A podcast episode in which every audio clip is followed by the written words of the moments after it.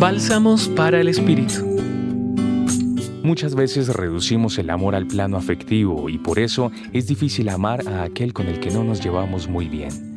Los fariseos quisieron poner a prueba a Jesús preguntándole, ¿cuál es el mandamiento más importante de la ley?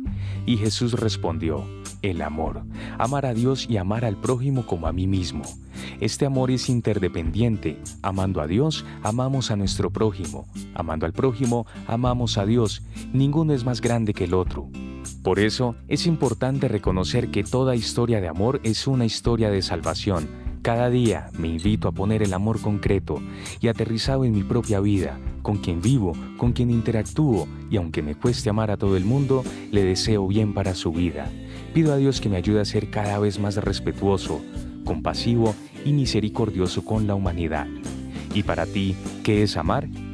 Este bálsamo fue compartido por Viviana Peña del Centro Pastoral San Francisco Javier de la Pontificia Universidad Javeriana. Escucha los bálsamos cada día entrando a la página web del Centro Pastoral y a javerianaestereo.com.